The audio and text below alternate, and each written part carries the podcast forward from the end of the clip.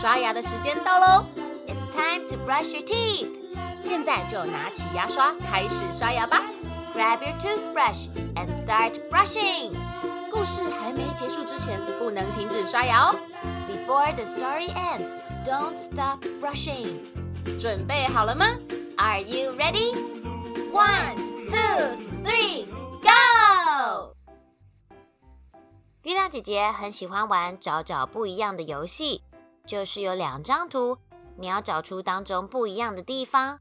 通常这种游戏会有时间限制，往往还没全部找完，时间就到了。我就在想，如果我有很多只眼睛就好了。说到很多眼睛，哪一种昆虫的眼睛最多呢？答案是蜻蜓。那你们知道蜻蜓的英文是什么吗？是 dragonfly。dragon 是龙。奇怪，龙跟蜻蜓有什么关系呢？这个名字起源于罗马尼亚的一个传说哦。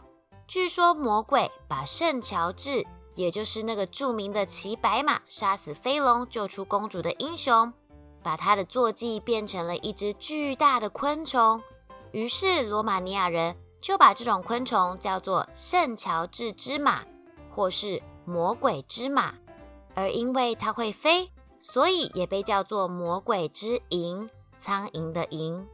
因为苍蝇跟龙在罗马尼亚语里是同一个字，于是翻译成英文的时候就被误认为是龙。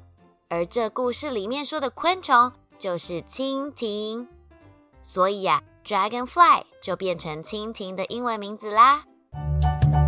微笑小百科：多数昆虫的复眼是由一千到数万多个小眼组成。所以它们的视力很好。譬如苍蝇有四千到五千个小眼，蝴蝶有一万两千到一万七千个小眼，而蜻蜓则有一万到两万八千个小眼。构造越精密，视力越好，所以蜻蜓的视力最好，能看清楚一到两公尺距离的物体。其次是蝴蝶，而苍蝇只能看到四到七公分距离的东西。说到蜻蜓，就会想到蜻蜓点水。他们是在练武功，还是在特技表演吗？其实这是雌蜻蜓在产卵。它们用尾部碰水面，把卵排出，卵在水里孵化，幼虫也在水里生活哦。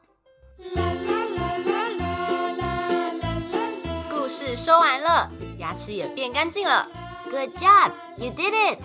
记得订阅微笑月亮。就可以每天一起故事爱呀呀，爱呀呀，爱呀呀。